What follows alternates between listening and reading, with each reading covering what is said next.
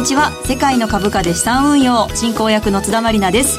それでは今日一緒に番組を進めていく皆さんをご紹介しましょう。まずは株式会社インベストラスト代表取締役国際テクニカルアナリストの福永博之さんです。こんにちは。よろしくお願いします。よろしくお願いします、はい、そしてマネースクエアジャパンシニアストラテジストの比嘉博さんです。こんにちは。よろしくお願いします。よろしくお願いします。そしてマネースクエアジャパンナビゲーターの芦田智美さんです。こんにちは。よろしくお願いします。よろしくお願いします。今日もこのメンバーでお送りしていきます。さあ福永さん、はい、今週は明日20日に行われる ECB 理事会。日銀の金融政策決定会合と注目イベントいろいろありますね。そうですね。あのー、やっぱり今週はその2つが、まあ、あのメインイベントっていう感じでしょうね、はいうん、で日銀に関してはもう今日から始まってますから、はい、まあ、今日明日2日間で、えー、どんな結果といいますかね内容が出てくるのか。まああのー、ECB だとかですねあのアメリカ、まあ、特にアメリカがこう金融引き締めにこう利上げに向かってでその後追随するのはどこかって言ってた時にですね、はい、最初はイギリスって言ってたんですけどイギリスがちょっと えー、こけてしまってですね、はいうん、その後、まあ今はユーロ圏ですから、やはりこの ECB の理事会の、まあ、特にドラギ総裁の発言ですよね。そうですね。ね、ここがあの注目ポイントになるのかなと思いますけどね。はい。えー、また内容を詳しく伺いたいと思います。それでは今日も最後までどうぞお付き合いください。世界の株価で資産運用。この番組は日経平均株価やニューヨークダウが取引できる株価指数 CFD のマネースクエアジャパンの提供でお送りします。世界の株価で資産運用それでは最初のコーナー、マーケットの見方をお送りします。このコーナーでは福永さんに足元の相場分析、今週のマーケットのポイントについて解説いただきます。まず日経平均などの指数を芦田さんからお願いします。はい。今日の日経平均株価、終値は20円高い20,20円86銭。日経平均先物日中の終値は30円高い2万10円。日経225証拠金取引、現在レートは2万27円。ニューヨークダウ証拠金取引、現在レートは21,584ポイントとなっています。225、意外と底堅い動きをしていたような感じですよね。ね先週 S q でほぼあの寄り点で高いところで寄り付いて、弱含んで終わってしまったので、今日も続落小幅安ぐらいかなと思いきや、2万円乗せて終わるような感じになりまなんですけれども反発ということになりました。はい、昨日は1万9990円とばかですね。やる気がないよ。感じですね。さあ、それでは今日のテーマを発表します。2018年中央銀行総裁の任期がやってくるです。なんかシーンってなっちゃった。お見た笑っちゃいますよ。本当。ね、まあ、日銀の黒田総裁は任期来年4月8日まで、で、イエレン FRB 議長の任期が2018年来年の2月3日までというね、はい、ことなんですけれども、うん、先週イエレン議長の議会証言がありました。発言的にはさほど大きなサプライズはなかったのかなという印象だったんですが、はい。マーケットの反応はどうご覧になりましたか？そうですね。あのー、まあ、あの、皆さんもお分かりのように円高に触れたと。はい。円高というよりもなんかドルが売られたっていう感じですよね。うんえー、で、まあ、その背景には、やはりあの、先ほどから出ている、その ECB、ヨーロッパの、うんはい、あの、中央銀行のですね、えー、政策が、まあ、どのようになるのかと。うんいうところで、えー、まあ、あの、イエレンさんの発言そのものには、あの、そんな新鮮味のあるものはなかったんですけど、はい、まあ、そういった形でですね、反動が出てしまったっていうところでしょうね。うん、ドル売りになったと。で、ね、えー、で、あともう一つは、やはりあの、イエレン FRB 議長が、あの、やっぱ物価ですね。これまでは労働市場をですね、注視していくって話をしていたんですけど、まあ、それに加えて今度は物価、インフレですね。まあ、そこについて、はい、えー、少し、あの、まあ、取りようによってはですね、どちらかというと、こう、ハト派的な、うん、ちょっと弱気に捉えるような、まあ、そういうふうな発言があったもんですから、はい、まあ、それをやっぱりこう、マーケットは狙い撃ちしたと言いますか、うん、えー、ピンポイントでこうね、ドル売りの材料にしたっていう、そういう流れではないかなと思いますね。理事会まではドル売りって感じですよね、流れ的には。ね、本当そんな風になっちゃってますよね。はい。はい。そして、最後の議会証言かと問われ、そうかもしれないと、イエンさん答えたんですけれども、はい。市場では2018年2月に任期を迎えるイエレンさんに代わって、この後誰が指揮を取るのかっていうところに注目が集まり始めています。はい。やっぱりこう、トランプ政権ね、オバマケアの代替法案の成立も絶望的、支持率も下がって、はい、政策滞っていますから、この人事っていうのは転換点になりうるんでしょうか？あのー、そうですよね。やっぱり、どなたがなるかっていうところで、はい、あのー、転換点にはなりうるとは思うんですけど、はい、あのー、そうですね。アメリカのこれまでの、あの、はい、FRB 議長の、その、就任、えー、してからの、政策っていうのは、実はあんまり変わってないんですよ。まあ、あの、それぞれ実際にその任期が長かったっていうこともありますけど、はい、例えば、その、直近で見るとバーナンキさんからイエレンさんに引き継がれたところでですよ。はい、あの、こう、流れを作って、それを、あの、踏襲する形で、えー、変わってきたっていう、まあ、そういう流れですから、うん、あの、ドラスティックに何かですね、まあ、要は劇的に、うん、あの、方針転換をするっていうようなことにはなってないんですよね。はい。ですので、まあ、そう考えますと、これからの人事においても、基本やはりあの、議長が全部自分で独断で決めていくわけではないので、そうですね。えー、基本的には合議制ですから、はい、まあ、そう考えるとですね、あの、転機にはなる可能性はあるんですけど、転換点になる可能性はあるんですが、はいえー、まあ、ドラスティックにこう、劇的に何か変わるかというと、それは今の段階では考えづらいのかなっていうふうに思いますけどね。はい。あの、イエレンさん再任の可能性っていうのはどうなんですかね？今日あの、マーケットプレスの方では、はい、ポストイエレンは誰ということでね、ええ、あの、放送聞いていたらやってたんですけれども、え、最も多いのが、これといった公認候補がいないイエレン氏再任を希望で38.17%という結果で、うんこれはやっぱりイエレンさんの再任を望む声もある。いや、もちろん、あの、ですから、なんていうんでしょう、その、方針転換が、はい、あの、他の方に、こう、変わった時にですね、起こるかもしれないと。そうすると、マーケットがですね、上下に触れる可能性ありますよね。はい、まあ、投資家からしますと、そういった、やっぱり大きな変動が起こってしまうとですね、これは、あの、やっぱり、も、株を持ってたり、あるいは CFD 持ってたりしますと、はい、損失、まあ、チャンスにもなるとは思うんですが、うん、損失につながる可能性がありますので。リスクも大きいですもんね。そうですよね。はい、ですから、まあ、そういう意味では、あの本当に、世界のその金融政策、特に先頭を走っているアメリカの、はい、あの、議長が、まあ、FRB 議長が変わるっていうことになりますので、まあ、そのあたりはやはり人気が来たからといって実際には変わってほしくないというのがやっぱり投資家の皆さんの、えー、素直な、あの、声。で、なおかつ、変わったとしてもって言ったらなんですけど、イエレンさんはやっぱり任期がまだ短いですからね。そうですよね。イエレンさん以外は、その前のバーナンキさんも含めみんな2期以上務めてるんですもんね。そうですよね。まあ1期4年っていうことで考えますと、うん、まあ大体8年ぐらいはやってるわけですもんね。ですから、まあトランプ大統領が就任した当初に、そのイエレンさんを、あの、変えるという話をしてるんですけど、はい、まあ、それが実際のところ、あの、まあ、あえー、まあ、その発言がですね、そのまま、あの、議会でまたこれも承認されないといけませんから、ええ、まあそういう意味では、あの、実際に再任される可能性も、まだ残っているというふうに考えていいんじゃないでしょうかね。うん、ただなんでこう、市場は再任しないって思ってるんですかね？これはやはり、その、さっきも今お話したんですけど、やっぱり当初、はい、トランプ大統領が、あの、いや、その再任はしないんだと。いう話を、あの、もう最初に、こう、アドバルーン上げたからじゃないですかね。方針も違いますしね、やりたいことというあとは、ほら、トランプさん、不動産屋なんで、うん、金利は低めに抑えたいと。上げたくない。だからそういう意味で、高派な人は持ってきたくないっていう思惑もあるじゃないですか。なるほど。そして公認候補続々とこう明らかになってきましたけれども、有力4人、はいそうなんですよ。はい、えっ、ー、と、4人挙げていくと、まずゲイリー・コーン、はい、アメリカ国家経済会議委員長、はい、そしてジョン・テイラー、アメリカスタンフォード大教授、高派の方ですよね。はい、そしてケビン・ウォルシュ、元 FRB 理事、そしてグレン・ハバード、アメリカコロンビア大教授の方、この4人が今有力として上がってるんですけれども、はい、この方たちが着任した場合、マーケットへの影響っていうのはどうなります？かね、そこがやっぱり一番まあ気になるところで、まあ、はい、そもそもその再年、あ、再任されるかどうかっていうところに加えて、はい、えー、再任されなかった場合にですよ、うん、あのー、まあ、今出てきている名前4名の方の中から誰がなるかと。はい、もちろん、あのー、ひょっとしたら、えー、名前出てこない人がなるかもしれませんしね。うん、トランプさんは本当にあのー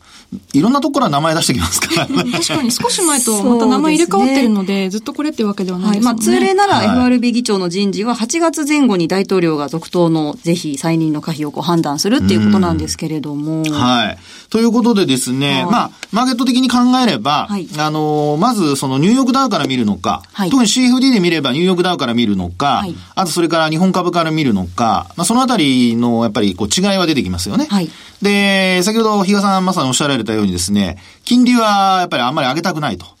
いうふうに考えるんであれば、はい、これまでの発言であるとか、はい、あるいは方針として、なるべく、あの、利上げを遅らせたい、はい、あるいは利上げしたくないというね、いわゆる、まあ、ハト派って言われる発言を、主にされている方がなった方が、うん、まあ、ニューヨークダウには、あの、プラス。はい。ね、CFD に関しては。そうですね。ね。で、一方で、あの、日本株から見るとですよ。はい。まあ、今回のあの、イエレン FRB 議長の議会証言、下院と上院での発言を受けてですね、はい。為替がちょっと円高に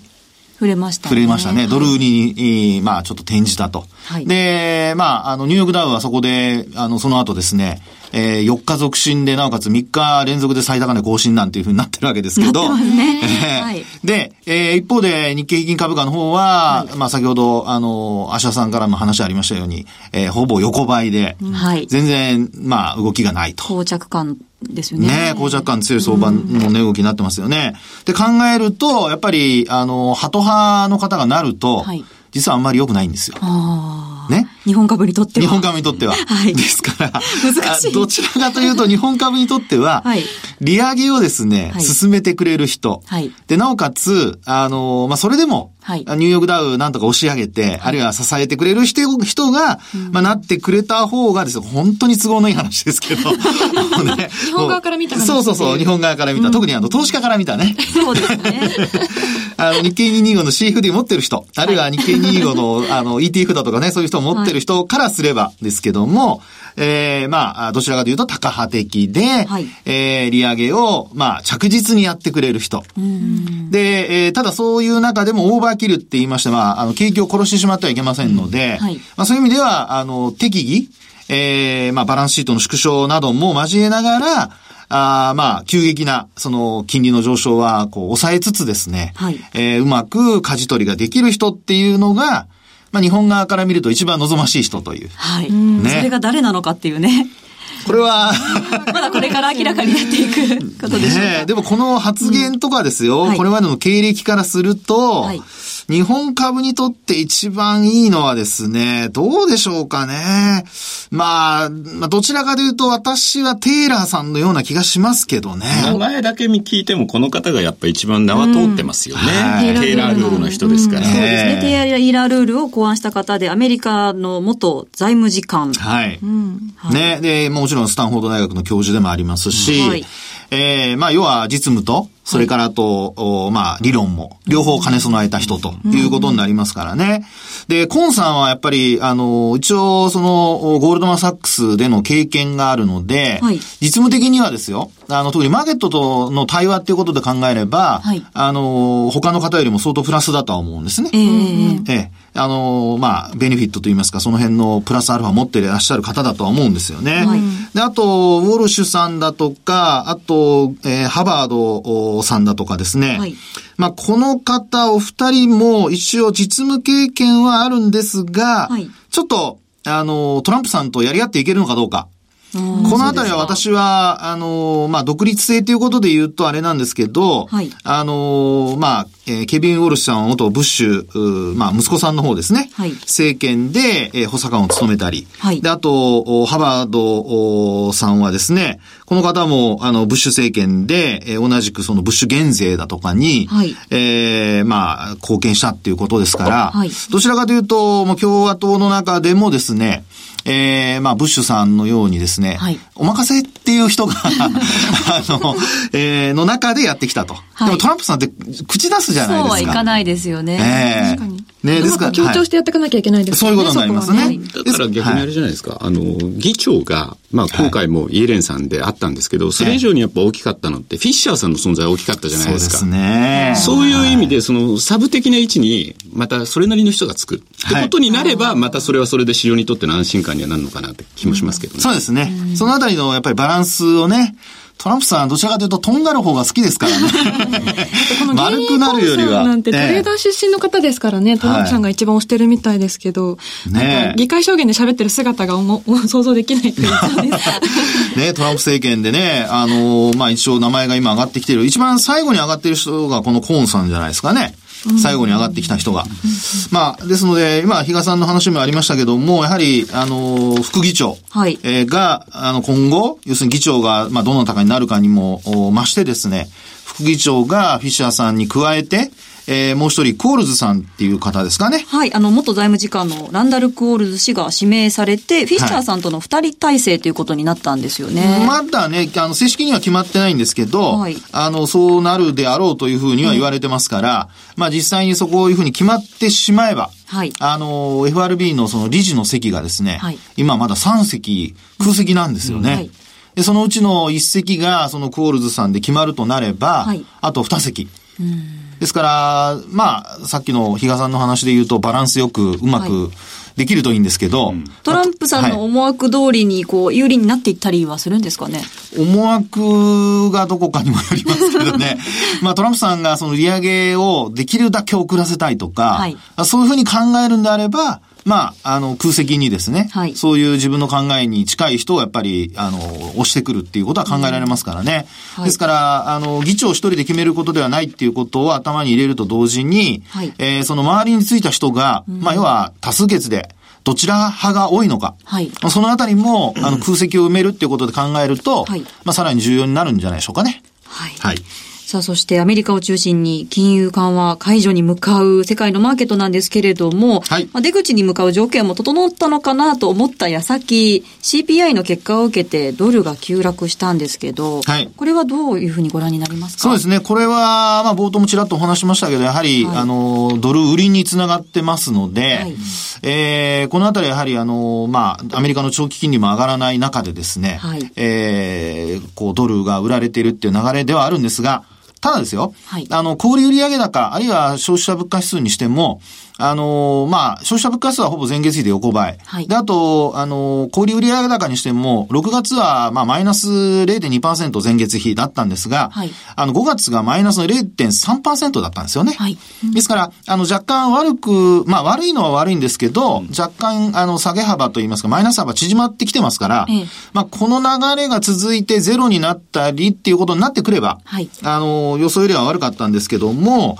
えー、それほど、あのー、今回の CPI のですね、結果、小売売上高の結果を受けて、はい、えー、利上げが、まあ、年内なくなるとか、うん、ね、そういうことにはならないんではないかなっていうふうには思いますけどね。はい。はい。そして一方、ユーロは強いですよね。ね、本当そうですね。ユーロドルはもう本当にあの強くなってきていてですね、えー、ユーロ円でも一時ね、130円前後まで行きましたから、はい、ね、うん、ですので、そういうふうに考えますと、あの、ユーロと、ユーロ円で見ると日本企業にとっては輸出関連株、まあ、あるいは日経平均にとってもプラスなんですけど、はい、CFD は。ただ、ユーロドルで見たときに、ドルが売られて、はい、で、ドル円でドルが下落するっていうですね、このクロス取引での、あの、玉突きで、まあ、ドルが一番弱くなるっていうのが一番怖いので、そうですね。えー、まあ、そのあたりが、まあ、今後の、あの、ユーロ、特にあの、ECB のドラギ総裁の発言の後、うんえー、ユーロドルでユーロが強くなった時の、はい、ドルがですね、ドル円でも弱くなるのかどうか。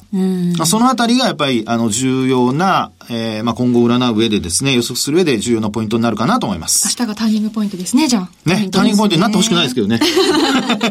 できればすんなりそのまま横ばいで。無風でいてほしい。無風でいてほしいです。はい。はい。以上、マーケットの見方のコーナーでした。 M2J トラリピボックス。トラップリピートトラップリピート。僕の名前はトラリピトラップリピートトラップリピート。それを略してトラリピ。さあ、ここからはザ・マネー西山孝四郎のマーケットスクエアとの連動企画 M2J トラリピボックスをお送りします。では早速いただいているご質問を紹介します。ラジオネームにゃんころ先生から先週金曜日ですね、7月14日にいただいた質問です。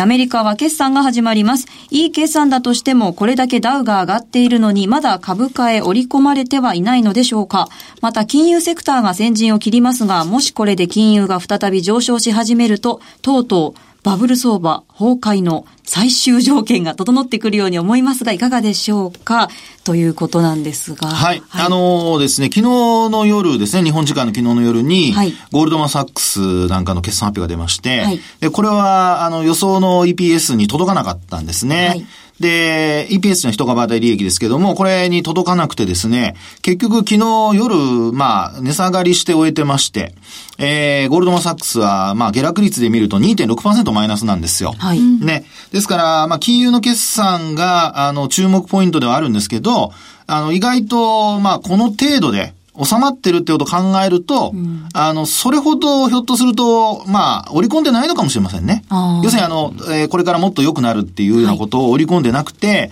まあ基本的には、まあ金利が上がらないから、あのー、まあそれほど、例えばトレーディングでも利益が得られないとか、はい、まあそういうふうなことで、えー、意外と抑え気味なのかもしれないですね。そうすると影響は限定的ということですか？そうですね。ですから、ここからですよ。あの、いろいろな、例えば、えー、と、JP モルガンチェイスだとか、いろんなこう金融機関出てきますけど、あの、そういったところがですね、えー、もし悪いと、はい、連続して悪いってことになると、うん、ちょっとやっぱり雰囲気は変わってくるかもしれませんから、はい、ね、あまり楽観はできないんですけど、まあでも、あの、まあ、EPS 届かない水準でも、お下落率が少しということであれば、まあ、その場合には、あの、市場に与える、まあ、センチメントへの影響ですね。はい、雰囲気のが悪くなるということで与える影響っていうのは、まあ、限定的かなっていうふうに思いますけどね。うん、はい。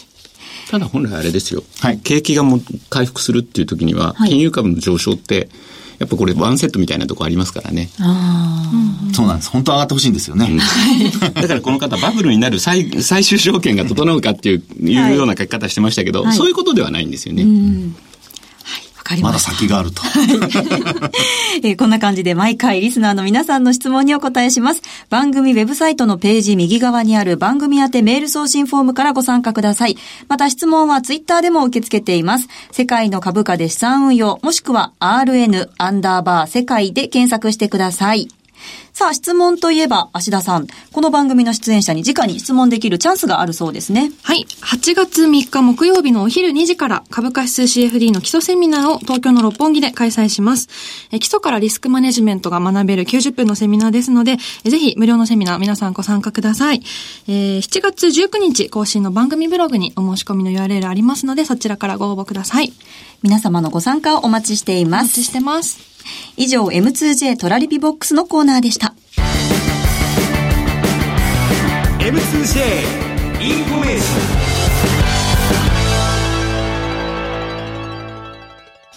ここでマネースクエアジャパンからのお知らせです。日経225やニューヨークダウなどを取引対象とする株価指数 CFD の運用をお考えのあなたへ。マネースクエアジャパンでは、ただいま新規講座開設キャンペーンを開催中です。お取引に応じて最大1万円分の Amazon ギフト券をプレゼント。年に何度も配当相当額が受け取れる。ほぼ24時間祝日も取引可能。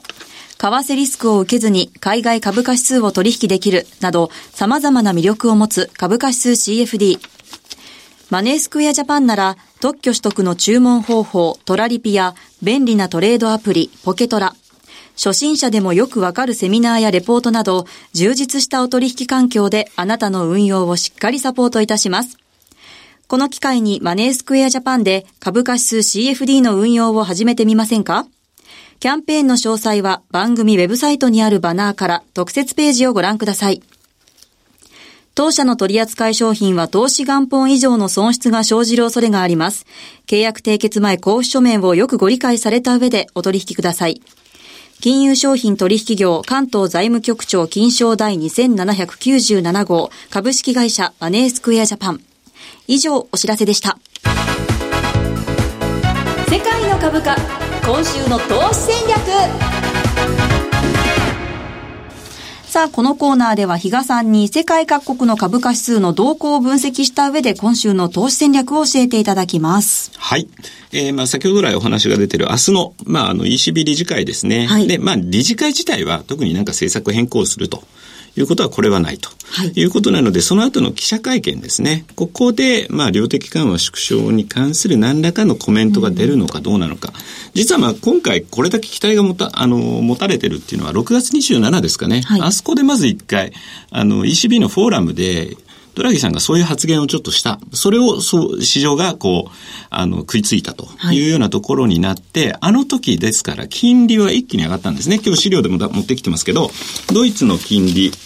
これが一気に上がって、ユーロが買われて、で、まあ、通貨高になった分だけ、ちょっとその後って実はちょっと細かく見ると、あの、FTSE だとか、はい、DAX っていうのは、ちょっとその後調整が入ってたんですね。はい。ですんで、まあ今回、じゃああるのかないのかっていうと、個人的には、今回は特に言及しないんじゃないかなと、実は思ってまして、今多分市場は期待してこれだけまたユーロ買いにつながってるとは思うんですけども、ね。どちらかというと8月、はい、ジャクソンホールのミーティングがですね、24から26で今年もあるんですけど、はい、3年ぶりにドラギさんが参加すると。はい、そこでまあ講演をするという話をしてましてですね、実はその3年前に出席した時に資産購入プログラムの話を匂わせて、その直後の、えー、ECB 理事会で実際そのアクションを起こしたという経緯があったので、はい、スタートはそのジャクソンホール、終わりもジャクソンホール、はい、というようなところでですね、はい、なんかまあアナウンスしてくるんじゃないかなということを考えると、少しここまでですね、はい、ある程度その、ちょっとかわ、あの、通貨まず買われすぎてるんで、ん通貨に対する調整っていうのが入ると。はい、で、一方でじゃあ通貨が売られるということになると、これまでちょっと難聴に推移してた、まあ株はですね、また少し戻すんじゃないかなと。いうところで見ると、はい、まあ、え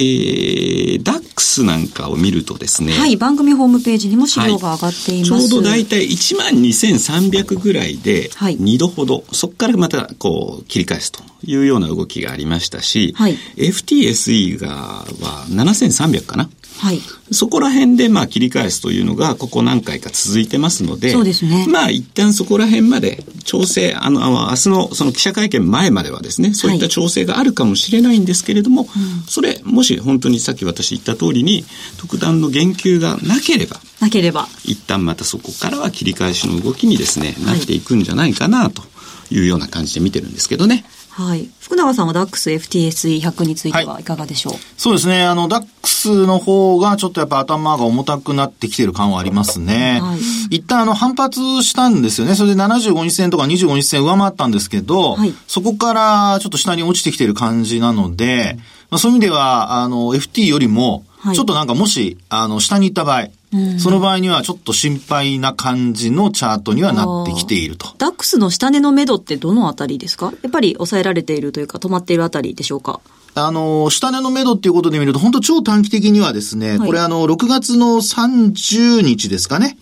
えー、っと、ダックスになりますけど、12,314っていうのがあるんですよね。はい、まあ、そこが、あの、これ、出来値ベースですけど、まあ、それでの、あの、一応、下値の目処と。はい、でこれ下回るようなことになってくると、はい、今度はあの、えっと4月に窓を開けたところがあるんですよ。マクロンさんの、ね。はい。えー、あの大統領選挙のところですね、はい、ですからここを埋めに行くっていうことも考えられなくはないので、はい、ですからまあお持ちの方は要注意なのとあと売るのもあのねちょっと買い戻しのタイミングも考えた方がいいと思います、はい、まずは明日の ECB 理事会に注目ということですね、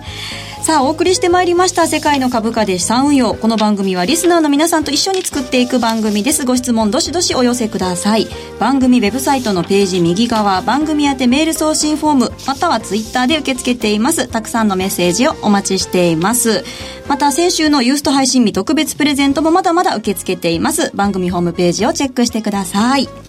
ここまでのお相手は福永博之とマネースケジャパン比嘉宏と芦田智美と津田まりなでした。来週はユーストリームの配信があります。それではまた来週。さようなら。さようなら。世界の株価で資産運用。この番組は日経平均株価やニューヨークダウが取引できる株価指数 CFD のマネースクエアジャパンの提供でお送りしました。